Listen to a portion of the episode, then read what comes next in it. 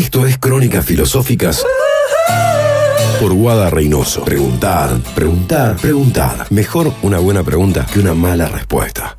En una red social, un joven se quejaba de que su signo en el horóscopo, ser de Géminis, no le permitía hacer match en Tinder, la app de citas más usada en el mundo.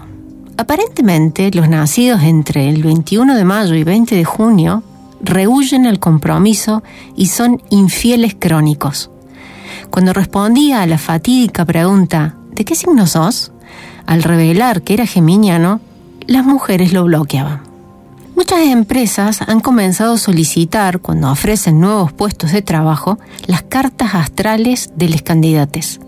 Así, Recursos Humanos puede verificar la compatibilidad del candidato con el resto del equipo.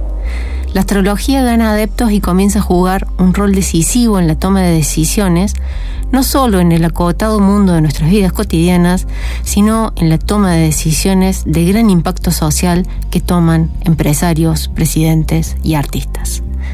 Para este nuevo podcast de Crónicas Filosóficas, indagaremos sobre algunos de los supuestos que operan, a veces de modo contradictorio, en el desarrollo y consumo de la astrología.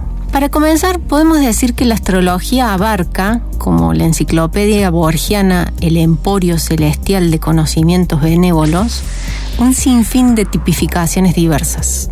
El horóscopo occidental basado en los 12 signos del zodíaco, el horóscopo chino basado en los 12 animales, la astrología evolutiva en estrellas y planetas, y también podríamos sumar a la infinita clasificación al tarot, al I Ching, a la numerología, entre varias otras.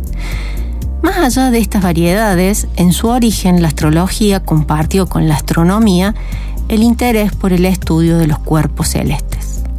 La primera, a diferencia de la segunda, se interesa en, la, en cómo la identificación de la posición de los planetas y estrellas al momento de nacer define el carácter de la persona y su destino.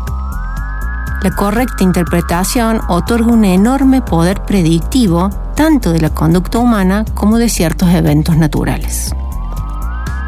Más allá de este origen común, fue de la mano de Kepler que se dio la definitiva separación de estas prácticas, convirtiendo la astronomía en una ciencia con un método riguroso de investigación. Esta separación da a la astrología un estatus diferente, claramente uno no científico, pero mucho más popular que la astronomía. En el famoso programa de divulgación científica Cosmos, Carl Sagan dedicó un programa a esta temática y buscó distinguir a la astronomía de la astrología.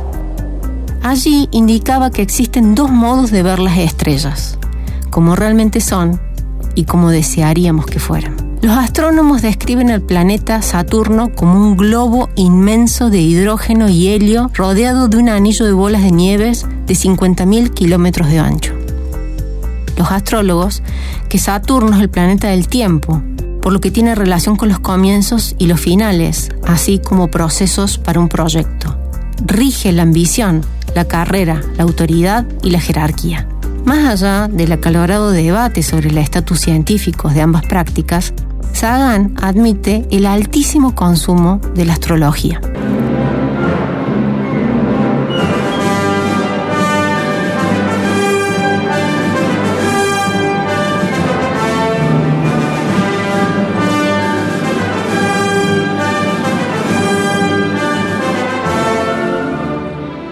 Revista, periódico, portal de noticias tiene una sección dedicada a los signos del zodíaco. Decide entonces hacer una prueba y compra el mismo día tres periódicos distintos y compara lo que cada uno predice sobre un mismo signo. Los tres difieren diametralmente entre sí, pero coinciden en un tipo de escritura ambigua y vaga que realiza recomendaciones que puede aplicarse a cualquier persona. No suelen predecir, sino más bien indicar qué hacer. Otro contraejemplo que utiliza es preguntar cómo aplicar estas indicaciones a dos hermanos gemelos que comparten el mismo signo, pero no sus personalidades ni acciones. Fuera del debate entre astrónomos y astrólogos y cómo la primera puede dilapidar ciertos principios no científicos de la segunda, lo que me interesa es complejizar dos ideas latentes que operan fuertemente en la astrología. Por un lado, la idea de que puede predecirse de modo preciso y por otro, la idea de que la personalidad de una persona queda determinada al momento de nacer. La idea de predicción está relacionada con problemas clásicos de la filosofía, como el papel que juegan las leyes y estructuras del universo en las decisiones que toman las personas, o lo que se conoce como determini. De otro modo, si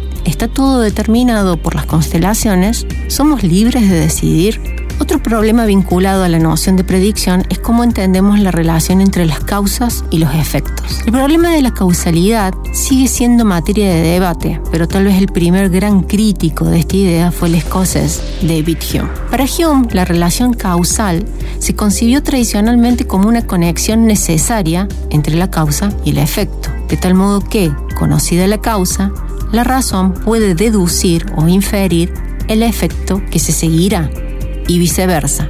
Conocido el efecto, la razón está en condiciones de remontarse a la causa que lo produce. Pero se pregunta Hume, si observamos el choque de dos bolas de billar, una blanca y la otra negra con un 8 impreso, podemos observar el movimiento de la bola blanca y su impacto causa sobre la bola negra que se pone en movimiento el efecto. Estamos convencidos de que si la primera bola impacta con la segunda, esta se desplazará al suponer una conexión necesaria entre la causa y el efecto. Pero ¿observamos la conexión necesaria? ¿Tenemos experiencia de ella? ¿O solo es algo que la mente agrega al observar repetidamente que la bola blanca golpea la bola 8 y ésta se mueve? ¿No puede haber otra causa del movimiento? Lo único que observamos de Hume es la sucesión entre el movimiento de la primera bola y el movimiento de la segunda.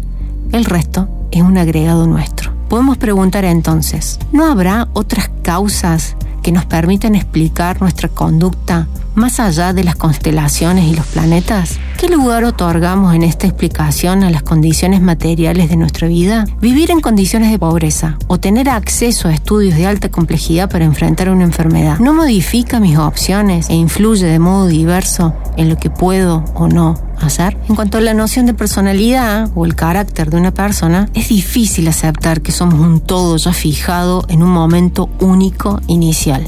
Hume, Montaigne y tantos otros nos han enseñado que la personalidad o la identidad de una persona no es algo dado, cerrado, fijo una vez para siempre. Más bien, es algo que se desarrolla, que se cultiva, que se conquista, que depende de las relaciones con otras personas, no solo de la relación con las estrellas, que somos fundamentalmente seres sociales más que seres estelares. En general, la astrología pone un énfasis especial en el autoconocimiento y paradójicamente en la posibilidad de autorrevisión. Como propósitos son interesantes y contienen cierto valor, especialmente si brindan herramientas narrativas para repensarse, para revisar aspectos de nosotros mismos que de otro modo no podríamos obtener. Pero si en su consumo se convierte en un discurso dogmatizante, que no pone en revisión sus propios puntos de partida y que pretende explicar todo lo que nos ocurre, se torna peligrosamente reduccionista.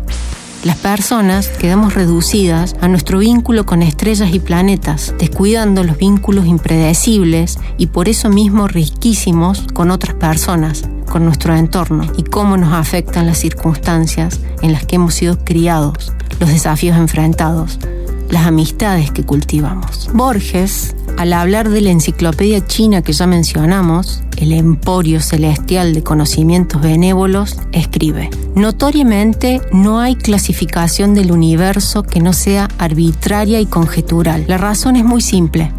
No sabemos qué cosa sea el universo. Un remate bastante atípico para un Virgo.